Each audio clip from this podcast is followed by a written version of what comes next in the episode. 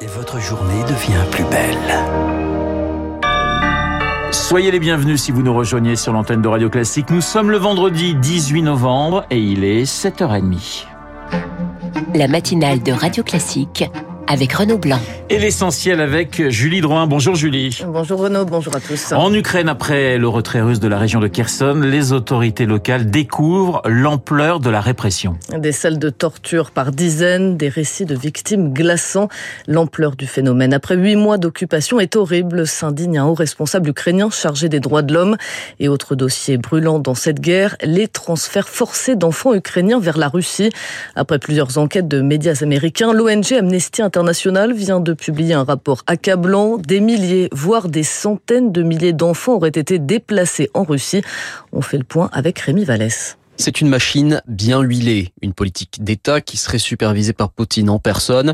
Selon Amnesty, ces transferts forcés ont un caractère systématique, preuve qu'aux yeux de la Russie, les enfants sont un moyen de pression comme les autres, juge Tetiana Ogarkova, journaliste à l'Ukraine Crisis Media Center. Un des objectifs est très clair, c'est justement la disparition pure et nette de l'identité, de l'histoire depuis en tant que tel. Ils utilisent tout moyen pour y arriver. Le Kremlin ne cache d'ailleurs pas ses déplacements forcés et l'accueil des jeunes Ukrainiens qui n'hésitent pas à mettre en scène sous l'œil des caméras.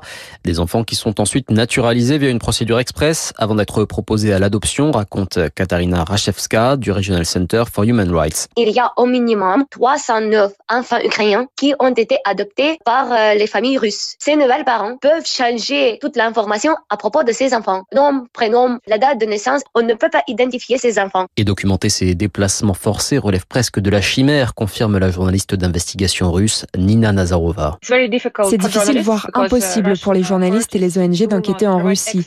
Les autorités russes ne donnent pas accès aux familles d'accueil car elles veulent contrôler les médias. C'est donc très compliqué d'avoir une idée précise du nombre d'enfants déportés.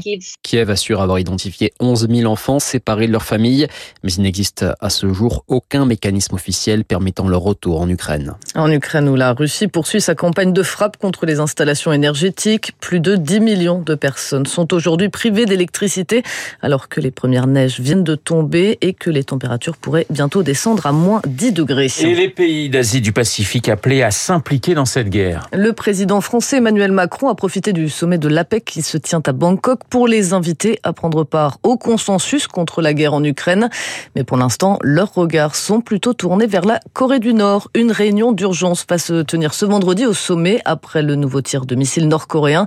La vice-présidente américaine Kamala Harris rencontrera conjointement les dirigeants du Japon, de la Corée du Sud, de l'Australie, de la Nouvelle-Zélande et du Canada afin d'évoquer la menace nucléaire grandissante venant de Pyongyang. Julie, en France, elle a fait maintenant une semaine que les 234 rescapés de l'Ocean Viking sont arrivés à Toulon. Ils ont été placés en rétention dans un centre de vacances de la presqu'île de Vien, transformé en zone d'attente fermée.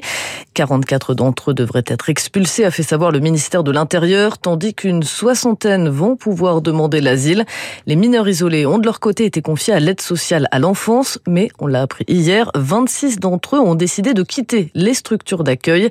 Explication avec Léonard Cassette. Âgés de 12 à 17 ans, la plupart viennent d'Érythrée, du Mali ou de Guinée et ils ont fui leur hôtel toulonnais où ils étaient hébergés à titre provisoire, un établissement habitué à en recevoir. Les autorités le rappellent, on ne peut pas enfermer un mineur isolé. Ces 26 jeunes seraient donc partis rejoindre de la famille en Allemagne ou en Norvège. Il reste désormais 18 mineurs débarqués de l'océan Viking à Toulon et depuis leur arrivée en France, c'est le département du Var, via l'aide sociale à l'enfance, qui a pour mission leur protection et leur mise à l'abri une période pendant laquelle les services de l'État retrace leur parcours, met en place des évaluations médicales, psychologiques et comme sur le reste du territoire, dans le Var, l'aide sociale à l'enfance est en tension, les places d'hébergement sont saturées. Ces jeunes migrants devraient donc très certainement être réorientés dans d'autres départements car selon nos informations, sans compter les passagers de l'océan Viking, le conseil départemental répertorie 360 mineurs non accompagnés dans le Var. Le bouclier tarifaire en vigueur jusqu'à la fin de l'année devait permettre de limiter la hausse des énergies à 4% et ainsi protéger les ménages les plus fragiles. Mais selon une étude menée par la start-up LIT qui accompagne les ménages vers la sobriété énergétique, ce bouclier tarifaire a été moins efficace que prévu. Sur 35 000 ménages étudiés, en moyenne, l'augmentation a finalement été de 5,4 mais certains ont vu leur facture bondir de 11%. Et les stations de ski eh bien, n'échappent pas à l'inflation. À quelques semaines de l'ouverture des remontées mécaniques, les stations multiplient les stratégies pour compenser la hausse des coûts de l'énergie. Des forfaits un peu plus chers, moins de neige artificielle, mais malgré ça, les skieurs devraient être au rendez-vous, nous explique Zoé Pallier. Près d'un exploitant de station de ski sur deux a dû renouveler son contrat d'électricité cette année et subir les nouveaux prix du kilowattheure.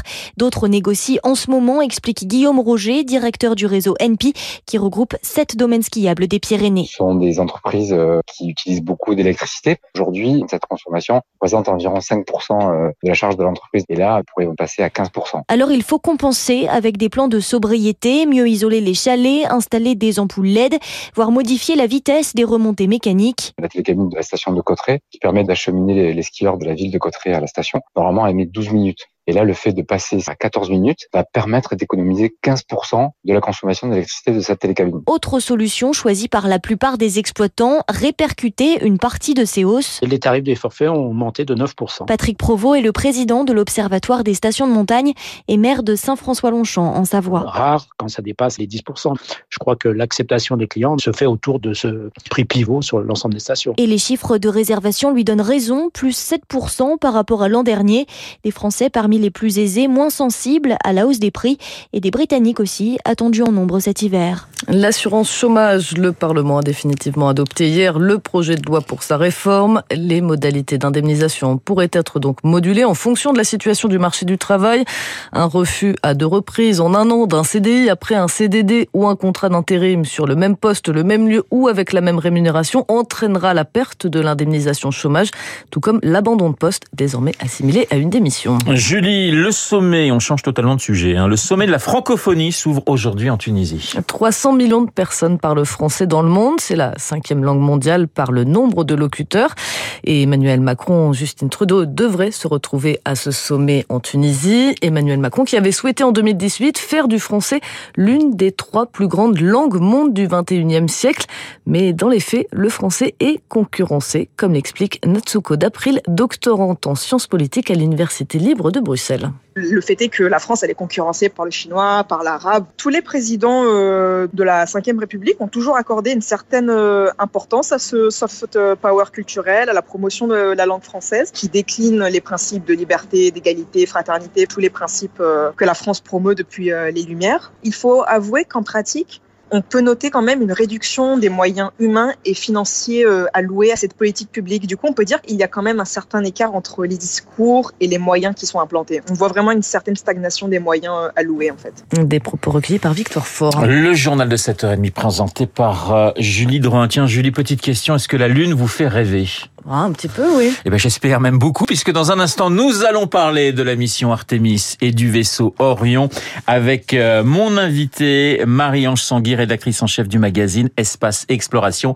Les spécialistes dans